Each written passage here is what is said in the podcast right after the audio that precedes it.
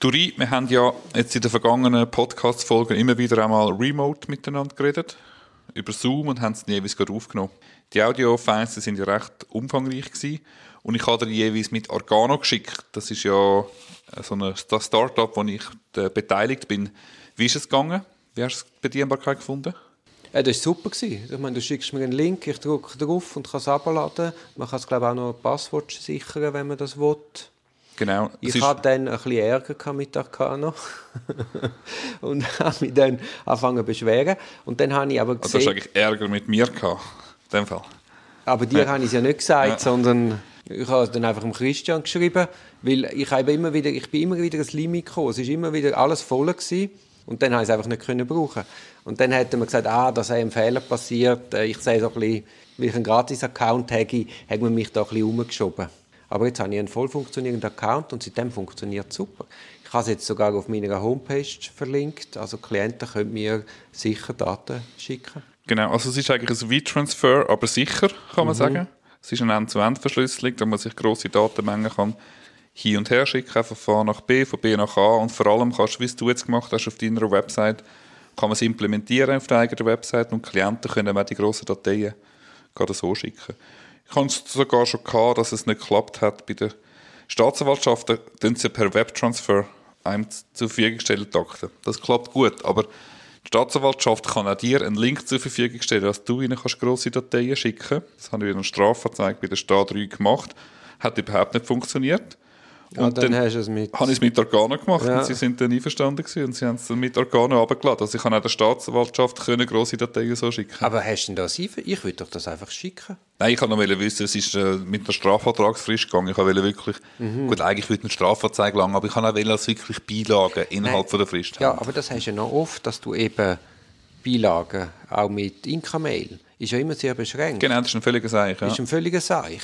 Und ich habe es jetzt also auch schon gemacht, dass ich es bei mir aufgeladen habe, weil mhm. es einfach zu gross war zum Verschicken. Es war nicht eine Strafanzeige, aber eine Eingabe und habe gesagt, hey, alle Beilagen, da haben Sie den Link, kann man 30 Tage dort Ah, genau, super. Genau, ja. Also ja. das kann man durchaus auch im Verkehr mit der mit den Behörden. Und das ist jetzt, hat jetzt niemand gesagt, oh, das machen wir nicht. Oder ich habe gar nicht überlegt, dass ich da vorher verärgern soll. Ja gut, das ist natürlich höchstens für, äh, für die Staatsbeamten, Staatsbediensteten, die können einfach auf irgendeinen Link klicken. Ja, stimmt, Aber jetzt ja. hoffen wir natürlich, dass Arcana ist ja in der Schweiz und wir sind zwei Anwälte drauf und zwei und Informatiker und so, dass da die mhm. Leute auch Vertrauen schaffen, ja. Mhm. Okay. Ja, ich habe Freude, dass es du nutzt und äh, vielleicht wird der ein oder andere Zuhörer, Zuhörerin das mal nutzen. Dann kann man auf arcana.app kann man da mal einen Gratis-Account laden und sich davon überzeugen, ja. von Sinn und Zweck von so einem end-zu-end verschlüsselten V-Transfer. Oder er kann auf meine Homepage, dort zum Team, dann sieht er, wie ich aussehe, in der ganzen Schönheit. Also wie du zeichnet aussiehst. Ja. Ich genau, als Ilu. Und hinter der Ilu ist der Link versteckt. Genau, da kann man es auch dort machen. Ich habe noch äh, netterweise Plädoyer bekommen von Baumgartner Mechler, also von Mark Engler. Ja. Ich habe es sehr gerne gelesen, sehr mhm. gut geschrieben. Was er anspricht, sind die vielen Privatgutachten, die die Verteidigungen gemacht haben. Also der Mark ist Vertreter Privatkläger von der Tuno. Genau. Und die Beschuldigten haben, weiß auch nicht, sind glaube sieben Gutachten ins Recht gelegt. Und, krass, ja, okay. Ja, krass. Mehrere tausend Seiten, wie der Marc schreibt, und er behandelt ein bisschen das Thema Privatgutachten. Er sagt, sie sind wertlos. Mhm. Das hören wir ja immer wieder. Das ist so der Pauschalvorwurf, Privatgutachten sind gekaufte Gutachten. Und der Kollege Mark Engler hat sicher noch nie in seiner ganzen Anwaltskarriere ein Gutachten eingereicht. Ja.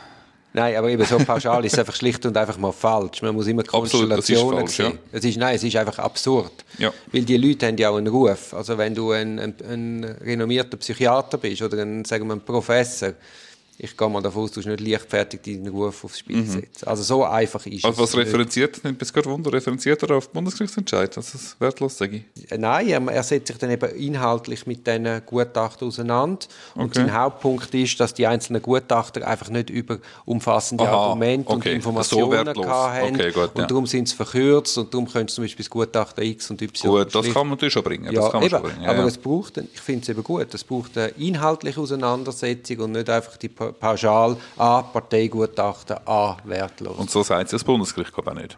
Nein. Nein, nein, so sagen sie es nicht. Ja, ja. Das Bundesgericht ja. sagt nicht einfach, es ist Parteigutachten, es ist einfach per se, es ist per se unbrauchbar. Sie sagen, wenn es Partei, vielleicht hättest du später dazu kommen, wenn ein Parteigutachten etwas für sich hat, oder? Eben nicht gerade auf unvollständigen Aktengrundlage äh, ist oder von jemandem, der völlig unfähig ist, so ein Gutachten machen, dann muss es zumindest immer der Steigbügel sein für eine Ergänzung oder Einholung von einem amtlichen Gutachten. Also ich sage in meinen Plädoyers immer, wenn ich ein Privatgutachten beilege oder beiziehe, sage ich, ähm, entsprechend diesen Ausführungen muss das Gericht zumindest... Zweifel haben? Ja, müssen, sie können nicht ohne Not von diesen Feststellungen abweichen, oder?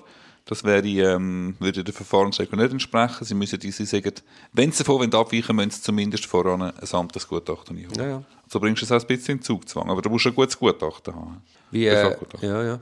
Wie, äh, wie haltest denn du mit Rechtsgutachten? Das ist auch noch so ein beliebtes Instrument, dass man dann von Professoren so ein Gutachten zu der Rechtslage einholt. Ja, also ich denke, mit ausländischem Recht, fair enough, oder? Da kann man es brauchen, wenn es um ausländisches Recht geht. Nach Schweizer Recht muss man auch aufpassen, dass man ähm, das Gericht jetzt in Anführungszeichen nicht beleidigt. Also das Gericht kennt das Recht, oder? Es könnte auch der implizite Vorwurf in der in der Eingabe von so einer, also das denke jetzt einfach ich, bewundere, dass du dazu schaust, äh, der implizite Vorwurf als Gericht sein, also gut, wir wissen schon, dass sie das Recht kennen, aber wir oder unsere Gutachter kennen es eben noch ein bisschen besser, darum erklären wir so jetzt, wie es richtig ist. Oder was meinst du? Ma, meinst, meinst, also ich glaube jetzt nicht, dass man das so persönlich würde nehmen. Es ist, mhm. es ist mehr, es wird ein bisschen verzweifelt jeweils. Also ich rede jetzt nicht von den Gutachten im Vinzenzprozess, die kenne ich nicht. Aber ich habe auch schon erlebt, dann kommen jetzt mit irgendeinem Gutachten zu einer Rechtsfrage, da findest du, na ja. Aber es ist ja bekannt, dass du das auch schon gemacht hast, oder? Von welchem Fall redest du jetzt? Ja, du bist ja schon in den Medien gekommen. Ich habe dort mit Rechtsgutachten geschafft. Hä? Das ist doch Gold. Ja, ja, ja, ja. ja. Wie Aspekt ja, jetzt, was sagst Ja, aber das war eine Reaktion auf ein Rechtsgutachten. Ah, voilà. Also Gegenseite, ja. Das ist nochmal etwas anderes, ja, vielleicht, ja. Aber eben, dann bekriegen sich da Gutachter. Also was ich schon gemacht... Einträgliches Geschäft, einträgliches Geschäft, die was Herren ich schon, ja, und Damen. Was ich schon Damen gemacht habe, ist vielleicht Gutachter, aber das ist mehr so ein Rechnungslegungsthema, mhm. oder? Oder so, wie man eine Bilanz richtig führt und muss lesen. Das hat ja auch ein bisschen mit dem Rechnungslegungsrecht zu tun dort habe ich schon mehr Inputs von Sachverständigen eingeholt für mich und es dann aber sozusagen als meine eigenen Worte verkauft. Mhm. Oder? Und das ist vielleicht auch eine Möglichkeit. Also sowieso Spezialisten beiziehen ist sowieso ein, Eben, das ein ist gängiges nicht Thema. Das, das brauchst du eigentlich. Sondern, ja, ja. ja, dass ja. man ja punktuell, auch wenn du einen Steuerrechtsfall hast oder so, also hole ich mir genau. auch mal auch Sachkunden. Also gerade bei einem Rechtsgutachten, die Sachkunde hast ja eigentlich auch du. Du bist ja auch ein Experte als Anwalt. Und wenn du das dort von jemand anderem einholst, dann ist es eigentlich schlussendlich der Name, der es ausmacht. Ich meine, die referenzieren die gleiche Literatur, die gleichen Bundesgerichtsentscheide etc. und Überlegungen. Also, da kaufst du auch den Namen ein. Ja, ja. Oder, gerade bei den Rechtsgutachten, denke ich. Aber ich habe mit Parteigutachten schon gute Erfahrungen gemacht. Ich habe mal in einem, in einem Fall eine aussagepsychologische Stellungnahme eingeholt. Noch nicht gerade ein Gutachten, sondern eine Stellungnahme von einem Zentrum für Aussagepsychologie in Berlin und das ist, Gut, also, das ist, also sehr wertvoll gewesen. Das ist eh ein blinder Fleck in der Zürcher Strafjustiz, dass man einfach meint, das können wir. Ja, und dann ist es also das erste Mal, jetzt, äh, seit ich arbeite, hat man dann ähm, ein aussagepsychologisches Gutachten eingeholt. Über das müssen wir unbedingt ja, ja. mal einen Podcast machen. Von der Königin von der Aussagepsychologie, ja. von der Frau Niehaus, die in Luzern ist. Ja.